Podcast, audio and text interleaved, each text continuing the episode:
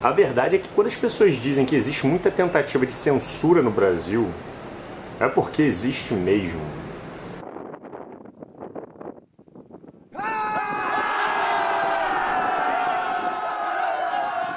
Fala galera, Bom, eu já tava para fazer esse vídeo há bastante tempo, na verdade, porque é um vídeo de bastante importância aqui pro meu canal, né? Tipo, é uma coisa que precisava ser dita. Muita gente já vem me perguntando há algum tempo o que, que aconteceu com o meu vídeo número 9, que foi feito já há bastante tempo atrás. E a verdade é que ele foi censurado. E adivinha por quem? Adivinha por quem? Marco Feliciano. Ah. Como assim, cara? É, eu recebi um processo do Tribunal de Justiça de São Paulo do Marco Feliciano. Esse mesmo, o deputado Marco Feliciano entrou com um processo contra o meu vídeo para tirar ele do ar por teor ofensivo. Bom, para quem não viu o vídeo, eu fazia umas críticas à postura e algumas ideologias do Marco Feliciano e principalmente a um projeto de lei, o 8099-2014, que ele tinha proposto com o objetivo de inserir o criacionismo dentro do colégio nas aulas de ciência. Ah! E óbvio que eu taquei pau nessa porra, né? Eu também critiquei uma parte do congresso do design inteligente que ia acontecer. Porra, agora fala sério, meu irmão.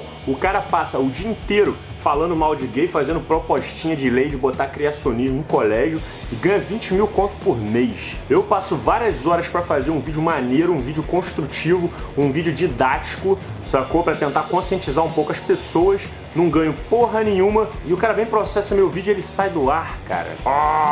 Não, e além dele dedicar o tempo dele a fazer essas merdas, provavelmente outra parte desse tempo é dedicada a ficar pesquisando coisa na internet onde o nego tá falando dele, para tentar fazer um processo jurídico lá contra as pessoas. Ou então ele pega o seu dinheiro dos impostos para pagar a secretária dele para ficar fazendo isso o dia todo. Hum, o que, que eu vou fazer hoje? Ai, vou procurar pessoas que estão falando de mim na internet. Ai, ai, ai. Eles vão ver só. E sabe por que, que eu acho isso, cara?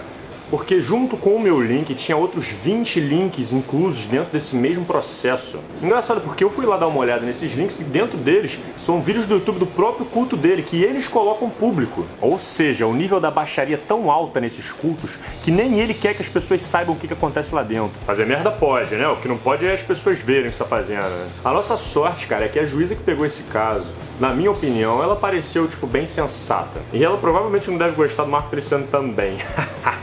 Tá vendo aí, cara? Ninguém gosta de você, maluco. Ela deixou bem claro a liberdade de expressão, que não poderia ser diretamente atingida, e ela reconheceu que, como o Marco Feliciano é uma figura pública e polêmica, é normal que as opiniões que vão surgir contra ele sejam na mesma intensidade que as ideias que ele cospe por aí. Ou seja, Quer falar merda, Marco Feliciano? Pode falar, pode falar. Mas depois não vai ficar de chorinho de mimimi tentando censurar todo mundo, não, meu irmão. E graças ao julgamento da juíza, vários desses links que estavam no processo não foram banidos, eles foram considerados liberdade de expressão, porque eles demonstravam uma opinião crítica do autor ao posicionamento do Marco Feliciano. E sabe qual foi o julgamento do meu vídeo? Sabe qual foi a análise? Liberdade da expressão. Mas eu acabei fazendo uma paródia com o nome dele, eu fiz um trocadilho na intenção justamente de não colocar o nome direto da pessoa no vídeo, mas não deu certo. Foi uma piadinha que eu fiz, que eu nem vou mencionar aqui de novo, senão ele vai tentar censurar essa porra desse vídeo aqui de novo. E a juíza entendeu aquela parte como ofensivo, o título estava como ofensivo. Ou seja, eu vou colocar o vídeo no ar de novo, porque conta com a liberdade de expressão,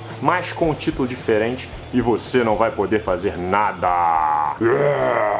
E sabe qual que é o mais escroto dessa situação toda, cara?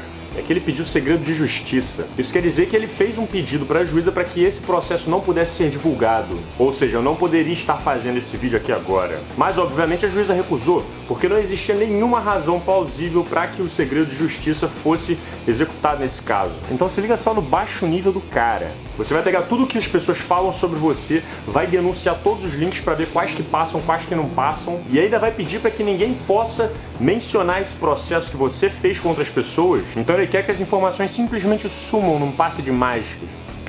Mas adivinha, você não conseguiu, Marco Feliciano. Então eu tô fazendo esse vídeo aqui para escandalizar essa situação de verdade para mostrar o quanto mentalidade de idade média que você tem, o quanto baixo nível que você tem. E eu vou entrar em contato com todos os links que estavam no processo com o dono desses blogs, e eu vou deixar aqui embaixo na referência também. E eu vou falar para todos eles fazerem o mesmo, porque assim a gente faz o sentido contrário, a gente puxa a corda pro outro lado. Quanto mais você tenta censurar as pessoas, mais a gente vai gritar, mais a gente vai falar e divulgar essas estratégias sujas de tentar melhorar a sua imagem. Você quer melhorar a sua imagem, cara? Então para de falar merda por aí, para de tentar propor leis idiotas, para de tentar viver em cima de polêmica, vai estudar alguma coisa que presta, tenta propor leis melhores para o nosso país, porque a melhor forma de crescer não é tentando derrubar as pessoas que criticam a gente, e sim pegar essas críticas e olhar para elas e tentar aprender alguma coisa com isso. Então vê se segue esse conselho e tenta se tornar alguém um pouquinho melhor para o nosso país.